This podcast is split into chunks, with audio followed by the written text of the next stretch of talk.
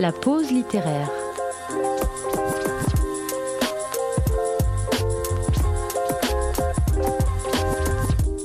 Lecture proposée par Romain. Euh, J'ai vécu à Mayotte de 2008 à 2010, un long séjour de deux ans. Et euh, j'avais été très frappée par euh, le nombre d'enfants dans la rue. Ils avaient l'air tout à fait joyeux, tout à fait contents. Et lentement, je me rendais compte que mon, image de cette île aux enfants était un leurre total, puisque j'ai compris que c'était des enfants qui avaient été abandonnés par leurs parents, les parents qui étaient arrivés donc sur cette île française de façon clandestine. Il faut me croire. De là où je vous parle, les mensonges et les faux semblants ne servent à rien. Quand je regarde le fond de la mer, je vois des hommes et des femmes nager avec des dungung et des calocantes. Je vois des rêves accrochés aux algues et des bébés dormir au creux des bénitiers. De là où je vous parle, ce pays ressemble à une poussière incondescendante et je sais qu'il suffira d'un rien pour qu'il s'embrase. Je ne me souviens pas de toute ma vie car ici ne subsistent que les bords des choses et le bruit de ce qui n'est plus. Je me souviens de ça. J'ai 23 ans et le train arrive, bleu et sale. Je quitte la vallée de mon enfance où j'ai été une petite chose faible et perdue, écrasée par les montagnes. Je ne peux plus voir le noir de l'hiver dégouliner sur les maisons et sur les visages. Je ne supporte plus l'odeur moisie dans l'air dès le matin. Je ne supporte plus ma mère qui perd la tête, qui parle tout le temps et qui écoute Barbara à longueur de journée. Ça ne prévient pas, ça arrive. Ça vient de loin. Ça s'est traîné de rive en rive. La gueule en coin. Et puis un matin au réveil. C'est presque rien, mais c'est là, ça vous ensommeille. Au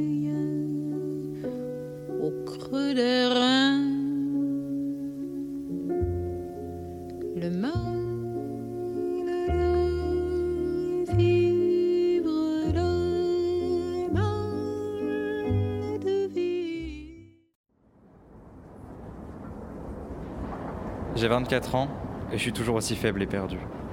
Je termine mes études d'infirmière dans une grande ville. Je vis dans un vaste appartement avec trois autres étudiants. Et certains soirs, le bruit, la lumière et les conversations me font l'effet d'un trou noir qui m'engloutit. J'ai plusieurs amants. Je baisse comme une femme que je ne connais pas et qui me dégoûte un peu. Je prends, je quitte, je reprends et personne ne dit rien. Je choisis de travailler la nuit, à l'hôpital. Parfois, je m'allonge sur les lits défaits, encore chauds, et j'essaie d'imaginer ce que c'est d'être quelqu'un d'autre.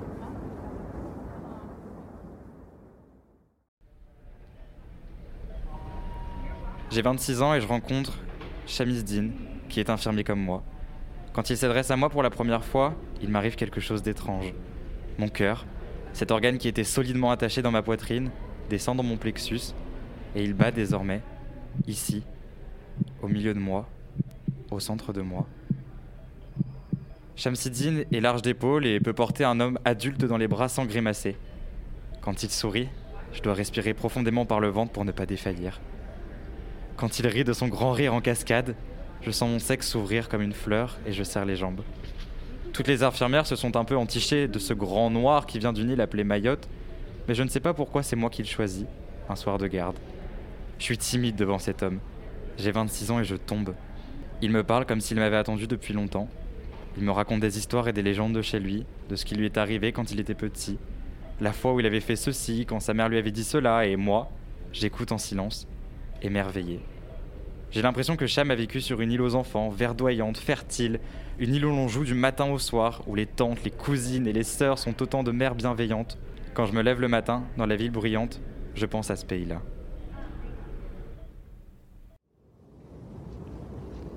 J'ai 27 ans et je me marie. Je me souviens pas de ma robe, mais je me souviens que ma mère attend avec moi devant la mairie. Le vent est si fort qu'il a renversé les bacs et puis il les a disposés dans la cour pavée de la mairie. Shamsdin est en retard. Ma mère me dit Fais attention, Marie, tous les hommes sont les mêmes. Cham arrive alors en courant, en riant. J'ai 28 ans et je vis à Mayotte, une île française nichée dans le canal de Mozambique.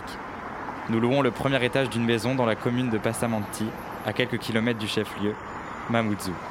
Je travaille comme infirmière de nuit au CHR. Shamsdin, lui, est en poste à l'hôpital de Zadoudi.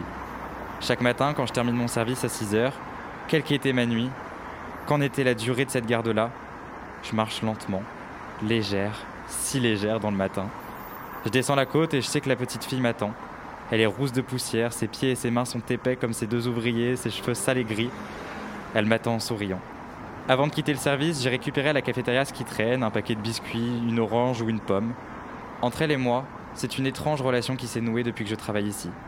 Je m'arrête devant elle, elle me sourit, et je lui donne ce que j'ai à donner. Elle ne me dit jamais rien, ni bonjour, ni merci, ni au revoir. Elle tend rapidement la main. Je sens qu'elle ne veut pas donner l'impression de faire la manche. D'ailleurs, elle me regarde moi, dans les yeux, et jamais ce que je pose dans sa paume. Elle referme aussitôt les doigts et cache sa main derrière son dos. Son sourire s'élargit un peu. C'est un petit bonus à la mesure du petit rien que je lui donne. Je ne sais pas si elle comprend le français. Je ne lui ai jamais donné mon nom et je ne lui ai jamais demandé le sien. Peut-être qu'elle vit dans la case en tôle que j'aperçois entre les arbres maigres sur la colline. Peut-être qu'elle vit cachée dans les bois, comme beaucoup de familles de clandestins. Peut-être que ce que je lui donne va être partagé à plusieurs. Peut-être. Mais je ne pense pas beaucoup à ces choses-là.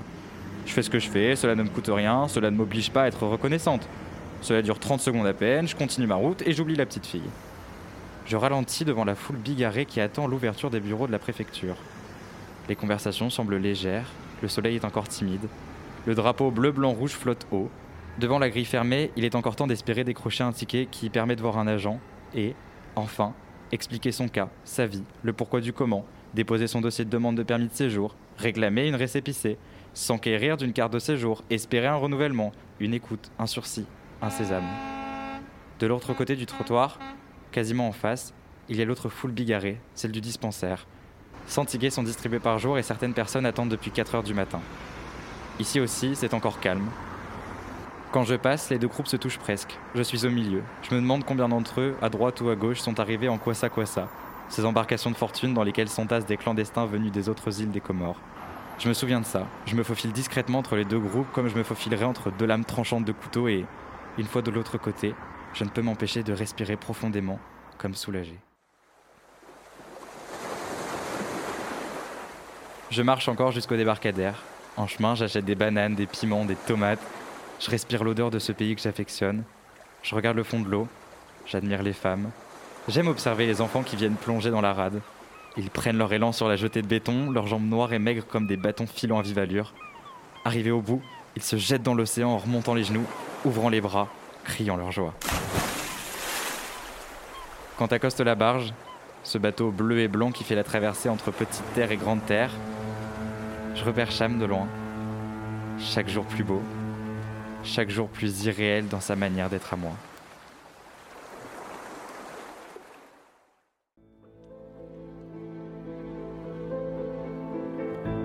Aujourd'hui, je vous lis Tropique de la violence, roman écrit par Natacha Apana qui est paru le 25 août 2017. Ce livre continue dans la lignée de Natacha Apana, étant son sixième roman. Pour remettre en contexte, nous suivrons cinq personnages, livrés à eux-mêmes dans le quartier le plus pauvre de Mayotte, île française considérée dans cette œuvre littéraire comme un territoire trop oublié par la métropole. Alors, entre l'hypocrisie des politiques, ici, c'est Marie qui commence ce roman. Elle raconte sa vie en commençant par l'anaphore J'ai 23 ans, j'ai 24 ans, j'ai 26 ans et ainsi de suite. C'est à l'âge de 33 ans que cette femme dite française continentale adopte un petit garçon clandestin, Moïse, elle offre à son nouveau garçon une chance en le mettant à l'école dans une île où la moitié de la population est illettrée ou en échec scolaire.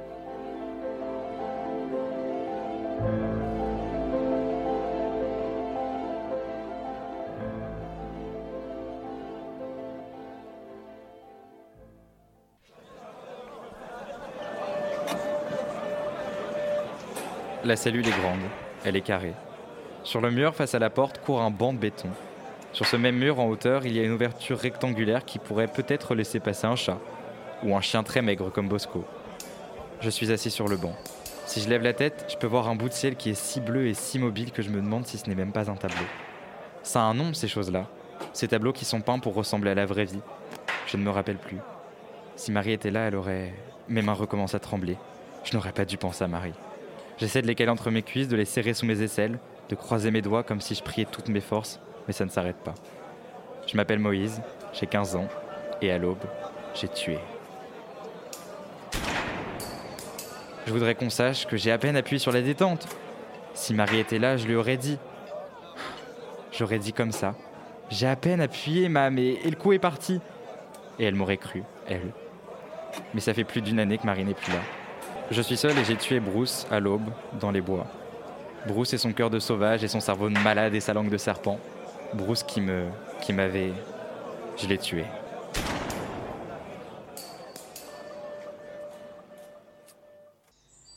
Il s'est écroulé avec ce han sorti de sa bouche comme un souffle étranglé et puis.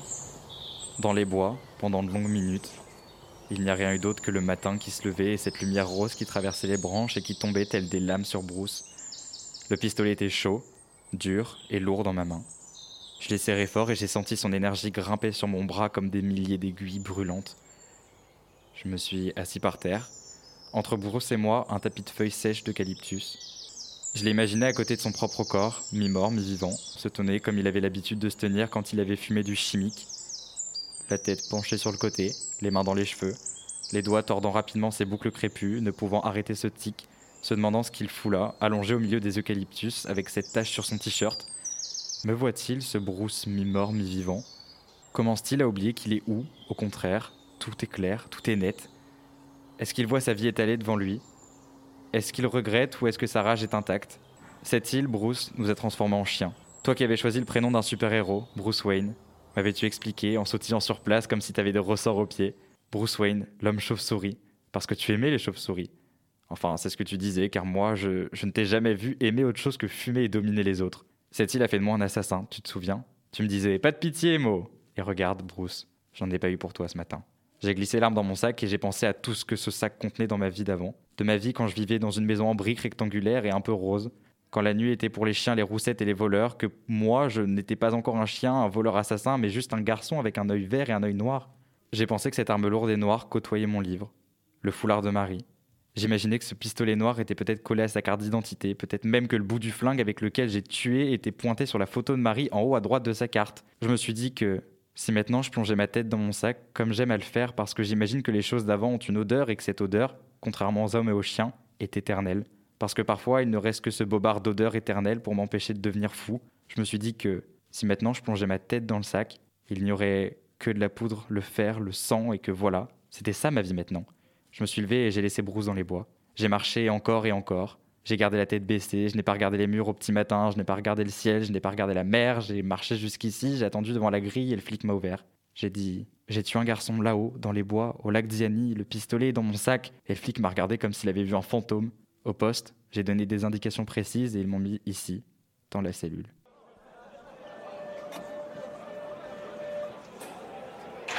Les bords du banc sont rugueux et griffent l'arrière de mes genoux.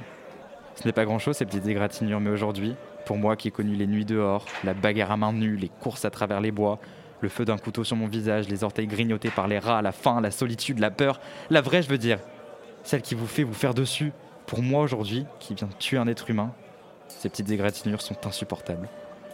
Je me déplace dans l'espoir de trouver un endroit où le bord d'un banc serait lisse, mais non, c'est comme ça tout le long. À croire que tous les gens m'ont précédé, ont rogné leurs ongles sur ce banc de béton, leurs ongles débordant de colère et désespoir. Je me lève et je vais m'asseoir par terre. Peut-être que ça m'a quitté tout ça. Le désespoir, la colère, la violence, ces sentiments qui rongent de l'intérieur et qui font gratter un banc de ciment.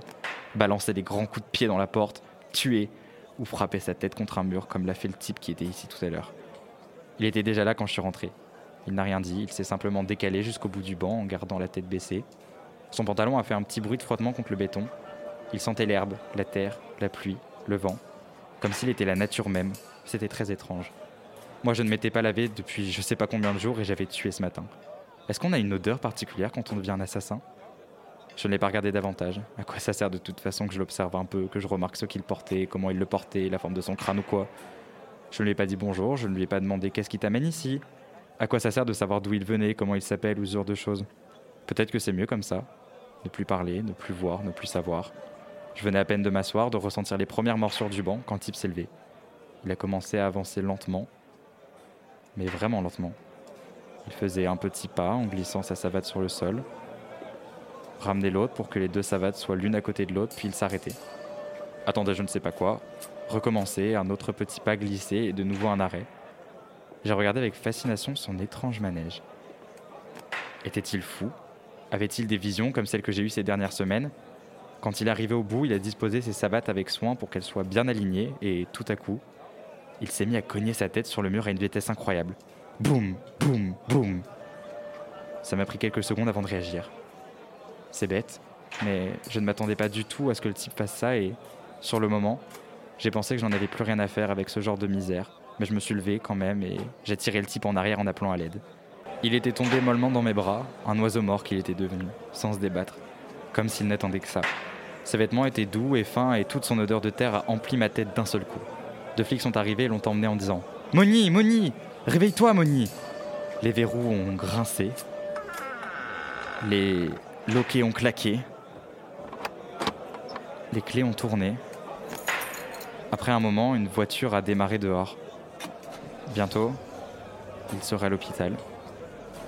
Les mains fermes et savantes des médecins sur lui, les paroles réconfortantes d'une infirmière qui viendrait le voir régulièrement, la ligne propre et sans odeur avec laquelle on le revêtirait, la radio de son crâne, les draps blancs sur lesquels il serait allongé, les antidouleurs, les antidépresseurs, les anti-la mort, le sommeil dans lequel il tomberait lourdement, à bras ouverts.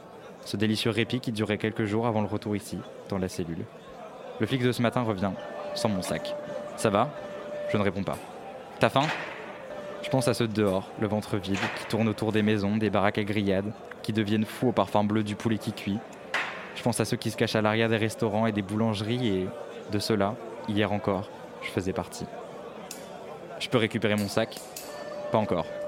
Tu ne veux rien manger? Non, je veux juste récupérer mon sac. Oui, bientôt. Sa voix est douce et grave, une voix d'adulte qui sait les choses, qui pourrait tout comprendre, tout réparer. J'ai tout à coup envie de pleurer. Je me demande s'il a ouvert mon livre, s'il a lu mon nom au dos de la couverture, s'il a remarqué les pages cornées et s'il a fait attention aux feuilles qui se détachent avec l'usure. Je voudrais lui dire que je ne suis pas qu'un assassin, que j'ai été un garçon qui lisait des livres, qui écoutait de la musique, qui était un, as du Lego. Je voudrais lui dire que je n'ai pas su lutter contre Bruce, que j'ai été lâche et bête, que la peur m'a paralysé pendant des mois. Je voudrais lui dire que ça, ce corps crade, ces chiffons qui me servent de vêtements, cette main qui a tenu ce flingue. J'entends soudain le han de Bruce. Ce bruit vient d'ici même, à côté de moi. Je me retourne, mais il n'y a rien. Je ferme les yeux et je dis J'ai à peine appuyé ce matin, le coup est parti. Tu ne voulais pas le tuer? C'était un accident? Je revois Bruce jaillir des eucalyptus comme une apparition du diable. Je me suis même pas demandé comment il m'avait retrouvé. J'ai sorti le pistolet et c'est là qu'il m'a appelé. Mo, ma chérie. Avec ce sourire que je veux effacer car je sais qu'il l'a dans la tête. Je me souviens comment il m'a. Comment il m'avait. Dis-moi, c'est un accident? Non, je voulais le tuer. Mes propres paroles tournent autour de moi comme des grands oiseaux aux ailes démesurées. Il n'y a jamais eu rien de plus vrai dans ma vie. Bon, tu seras présenté chez le juge cet après-midi ou demain? Mon sac Ne pense pas à ça maintenant. Repose-toi. Moïse. Ce prénom me fait sursauter et mes mains recommencent à trembler. Le flic s'en va, je sais qu'il reste contre la porte, qu'il vient de verrouiller. Ça fait longtemps qu'on ne m'a pas appelé Moïse. Dehors, pour tous les garçons sauvages comme moi qui, la nuit, dans leurs songes, rêvent de leur maman, je suis Mo, Mo la cicatrice. Ou ils disent Mo en faisant un geste rapide comme ça, qui part du sourcil droit pour finir sur la joue. Dans mon dos, ils disent que je suis le fils de Jean et que je suis devenu fou. Certains croient que Mo c'est pour Mohamed, mais je n'ai jamais mis les pieds dans une mosquée, que pour voler un bout de tapis, des savates ou pour manger le soir du ramadan ou de l'Aïd. Mon sac me manque et mes mains, malgré moi, tâtent de temps en temps le sol comme pour en retrouver les contours. Ce sac à dos de couleur marron appartenait à Marie.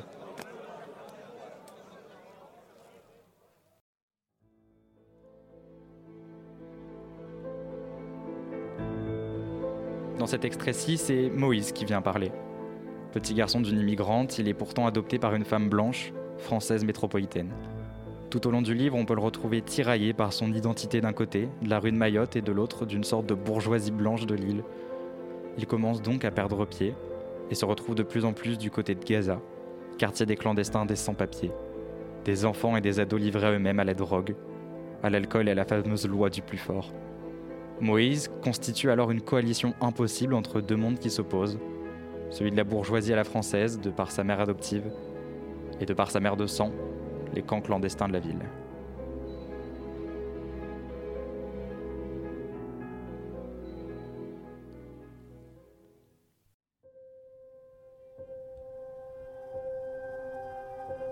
Y a que toi qui parles. Et tu parles bien. Ah ça ouais. Tu mets des mots bien propres, bien ordonnés, des mots bien français, bien blancs. Regarde-toi maintenant. Ça t'a servi à quoi si c'est pour finir ici? Je te regarde et je te déteste comme quand j'étais vivant. J'entends tous tes mots, même quand tu as la bouche close, les yeux fermés. Je les entends et moi aussi je vais raconter. La teigne m'avait parlé de toi. Il m'avait dit qu'il avait rencontré un Muzungu noir, mais il croyait que t'étais un Africain, un vrai de vrai nègre. Mais de ceux qui sont habillés en pantalon et en chemise et qui parlent français. Pas de ceux qui meurent dans les caniveaux au Rwanda ou au Congo ou en Somalie. Il disait que tu le suivais partout comme un chien, que tu mettais la main à la poche sans réfléchir et que tu t'appelais Mo. Et que t'avais un œil bizarre. Bizarre. C'est bien le mot qu'il a utilisé, ce bâtard. Je peux te le dire maintenant. On s'est fait un film, la Rico et moi. On s'est dit qu'on allait t'embarquer, te donner un truc à fumer, ensuite te kidnapper et demander du fric à ta mère et à ton père africain qui parle français et, qui vont sûrement bosser dans leur Nissan cache-cache noir aux vitres fumées. On allait te choper à la sortie du collège. Attention à mon cousin, a dit la teigne. Mais, mais va te faire foutre avec ton cousin, je lui ai fait.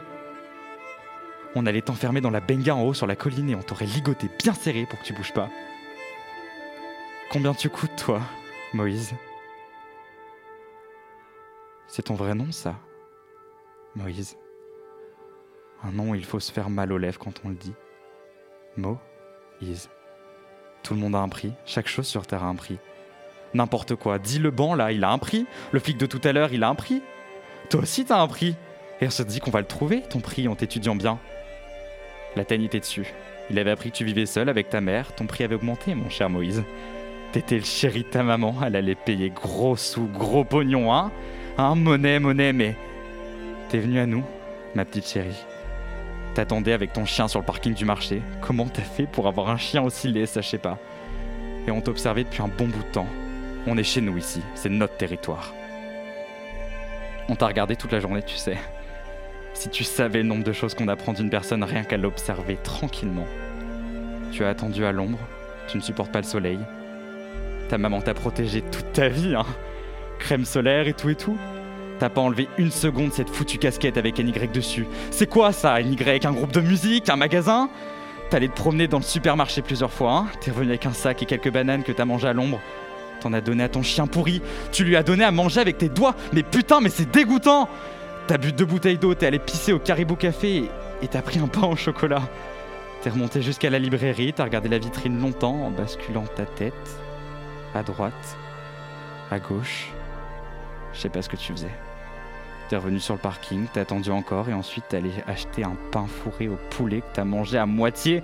Et merde, t'as donné l'autre moitié à ton chien J'ai su alors quel genre de gars t'étais. Le genre aveugle à la misère qui va en vacances, qui a la clim dans sa chambre, qui a les poubelles qui débordent. Le genre qui n'a jamais connu la faim, qui ne sait pas d'où il vient. Le genre qui a oublié qu'il est noir. Si t'avais été près de moi, je t'aurais éclaté la gueule. L'après-midi, t'as traîné encore. Un moment, j'ai cru que t'allais reprendre la barge, mais t'as changé d'avis. T'as acheté un autre pain au chocolat. Mais t'en as pas marre de bouffer Et t'es allé t'asseoir. Dans l'après-midi, les flics sont arrivés à deux dans la voiture, comme d'habitude, les PD. Ils sont descendus, et il y avait des gosses là qui traînaient autour du marché. Autour des voitures, ils ont tous disparu.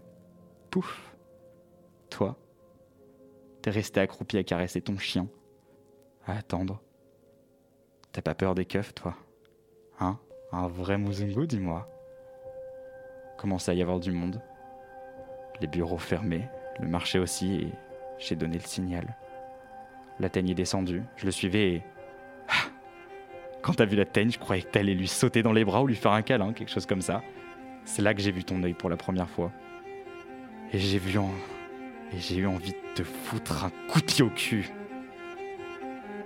Comment il a fait pour pas remarquer que t'avais un œil vert, putain L'œil du djinn. Tu vois, Mo? Faut pas croire tout ce que tu vois, faut pas croire que je valais rien. Va pas croire toutes ces conneries sur les mineurs isolés, comme disent les gens des associations et des ONG, des comités, des secours et des croix. Ils comprennent jamais rien, ces gens-là. Je suis né ici, moi. De tous les gars, je suis le seul vrai Maoré, j'ai des papiers. Demande-moi lequel, j'ai tout. Acte de naissance, carte d'identité, j'ai même un passeport République française. Chez moi, on faisait nos prières à la mosquée et on allait mettre des bouteilles d'eau de Cologne sur la pierre des djinns à Longoni. Mon père m'avait raconté qu'une femme possédée par un djinn accouche toujours d'enfants étrangers. Ils sont très poilus ou très grands, ils ont des yeux verts. C'est un grand cadeau. Mais ça peut être une grande malédiction pour celui qui ne sait pas s'en servir. Tu vois, moi, j'y crois à ces choses-là. Je regarde le ciel pour voir si les chauves-souris ne volent pas trop bas. Je regarde la mer pour voir si elle n'est pas devenue brune. Je regarde les couleurs des yeux des autres et s'ils ont beaucoup de poils sur les bras. Ces croyances se transmettent de père en fils et c'est comme ça que mon père vit en moi, et aussi le père de mon père et mes ancêtres, les premiers, les esclaves. Je n'ai pas honte de dire que je suis un descendant d'esclaves. Je passe pas mon temps à chialer comme toi, à me demander pourquoi moi, pourquoi c'est comme ça, qu'est-ce que j'ai fait. J'ai tiré la teigne vers l'arrière et j'ai demandé Qu'est-ce que tu veux? Ton chien commence à grogner et j'ai dû faire un effort pour ne pas lui fouler un coup de pied dans la gueule. T'as répondu Et toi? T'es qui? Espèce de bâtard La teigne a commencé à parler moitié français, moitié chien à mort. C'était du grand n'importe quoi. J'ai ordonné à la teigne de se calmer, puis j'ai répondu Je m'appelle Bruce et je suis le chef de Gaza. Tu m'as regardé avec ton œil noir, ton œil vert et mon cœur, je te le dis. Qu'est-ce que j'en ai à faire maintenant que je suis mort? A commencé à battre très fort. Dans ma tête, les pensées se sont mises à tourner rapidement comme les pétards et je pouvais pas en rattraper une. Ça a éclaté, paf, paf. Ton œil m'a embrouillé. Mes mains ont trouvé ma tête, mes doigts ont trouvé mes cheveux et j'ai commencé à tourner les boucles. Et ça me calmait. J'avais besoin de fumer pour mieux réfléchir, l'eau à la bouche, rien d'y penser, besoin de fumer. Ce joint, je le voyais, il venait à moi au ralenti comme dans les films, je voudrais le bouffer entier, tellement j'aime ça. Mais non, doucement, cette première taffe là, doucement. Ça fait quand j'aspire. Ça fait quand je relâche. J'ai fouillé mes poches par habitude, elles étaient vides comme d'habitude. Tu as dit, j'ai de l'argent. La barge s'approchait, j'ai attendu au loin la sirène une fois, deux fois. J'ai de l'argent.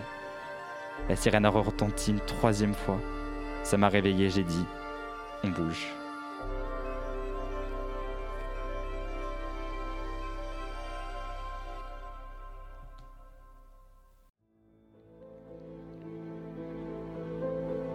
C'est à l'opposé de Marie que Bruce incarne lui le côté oublié de l'île représenté comme paradisiaque.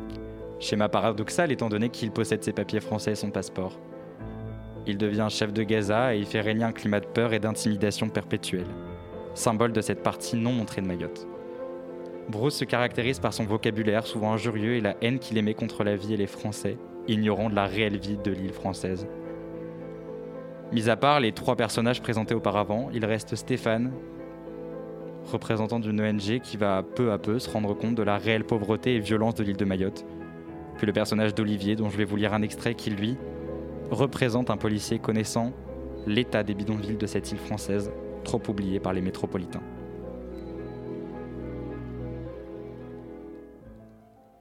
Dans le jardin de ma petite maison, il y a des hibiscus roses au cœur rouge et au pistil jaune, un frangipanier aux fleurs blanches et veloutées, des alamandas qui donnent toute l'année des fleurs jaunes soleil, un buisson épais de laurier rose et sur le pan d'un mur d'enceinte grimpent des bougeonvilles et fuchsia. Je passe des heures ici à tailler, à élaguer, à soigner, à enlever les puces une à une, à soigner, à nourrir, à arroser, à protéger. Je passe une partie de ma vie ici à regarder, à m'émerveiller des couleurs, des formes, des parfums comme un touriste fraîchement débarqué. Je me prosterne devant la finesse des veines et des fleurs et des douceurs de leurs pétales. J'observe les papillons, les colibris, les passereaux et les boules Chaque matin, quand je rentre d'une nuit au poste, je me tiens immobile dans ce jardin et j'ai l'impression de prendre racine, de me colorer de ces teintes intenses et inaltérées. Et chaque matin, j'ai comme le sentiment d'appartenir un peu, un peu à tout ça, à cette terre. Mais cet après-midi, quand je rentre enfin après 20 heures au poste, ce jardin me semble une imposture, un cliché, une carte postale pour touristes. Je vais dans le jardin et sous le soleil métallique et brûlant, j'attends d'être ému. J'attends d'être lavé, je fouille des yeux les fleurs, je tends l'oreille aux oiseaux. J'entends d'être apaisé, j'attends d'être consolé. Le corps de Bruce a été déposé à la morgue de l'hôpital de Dzaoudzi. Ce n'est pas vraiment une morgue, mais un local en dur, à l'écart des bâtiments principaux. Trois climatiseurs poussés à fond servent à refroidir la pièce. Bakar et moi avons fait du mieux que l'on pouvait pour ne pas ébruiter l'affaire, mais quand nous avons redescendu la côte avec le corps de Bruce enfin enfermé dans la housse, il y avait déjà un attroupement autour des véhicules, des pompiers. Les gens demandaient à tout va C'est qui? Bakar a lancé C'est un touriste. Tout à l'heure, un journaliste du quotidien de Mayotte a appelé le poste en demandant des renseignements sur le corps retrouvé au lac. Je ne sais pas combien de temps nous allons pouvoir garder le silence, faire comme si rien ne s'était passé, faire comme si ce n'était qu'un énième fait divers. Je pense à Moïse, je pense à Bruce et tout d'un coup me vient cette pensée insoutenable qu'ils se rassemblent. La même taille, la même forme de crâne, les mêmes lèvres charnues, les deux visages émaciés. On m'avait dit qu'ici tout le monde est cousin avec le sang qui coule dans l'océan, rentre dans le sable, la terre, nourrit les rivières et les plantations. Ma peau brûle, ma tête va éclater, je regarde mes fleurs. Sont-elles si belles parce qu'elles se nourrissent de chair? Sont-elles si colorées parce qu'elles se regorgent de sang? Mon cœur s'emballe et avant que je ne devienne fou, avant que les fleurs se transforment en mains, les, branches en bras, les troncs en corps, je saisis ma pelle et je frappe ce rouge. J'écrase le blanc velouté, j'assomme le jaune, je tue le rose, je vais taire à jamais le fuchsia. Olivier, Olivier C'est Baccar, il a les clés de la maison, comme moi j'ai les siennes. Quand je repars en vacances, il vient chaque jour arroser mes plantes et vérifier que je n'ai pas été cambriolé. Quand il s'absente, c'est moi qui vais chez lui. Il me regarde avec une telle tristesse que j'ai envie de pleurer. Qu'allons-nous faire, Baccar Et j'ai envie de lui demander Qu'allons-nous faire pour réparer tout ça? Il me tend une feuille de papier et me dit Le commandant a essayé de te joindre plusieurs fois, mais tu ne répondais pas au téléphone. Il faut conduire le petit tribunal. Maintenant Oui, maintenant. Tiens, regarde. Qu'est-ce que c'est? C'est un article qui est paru sur Internet il y a une heure. L'article en question faisait quelques lignes et avait été posté à 15h55. Je l'ai lu en suivant Baccar jusqu'à la voiture.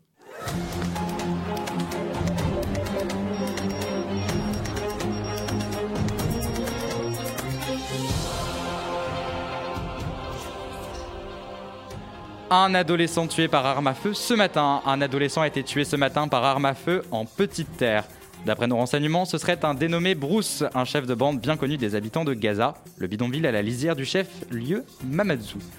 Ce serait le premier crime par arme à feu dans le plus jeune département de France, et toujours d'après nos sources, Bruce serait encore mineur. Mayotte connaît depuis plusieurs années une montée inquiétante de la violence et de la délinquance. Le 101e département surnommé l'île au parfum ou l'île au lagon fait également face à une pression migratoire constante venue des Comores, de Madagascar et même de quelques pays africains. Presque 20 000 personnes ont été reconduites à la frontière en 2014, mais les Kwasa Kwasa continuent d'arriver tous les jours sur les côtes mahoraises. 597 embarcations ont été interceptées en 2014. On estime à 3000 le nombre de mineurs isolés qui vivent durablement dans le 101e département de France, sans foi ni loi.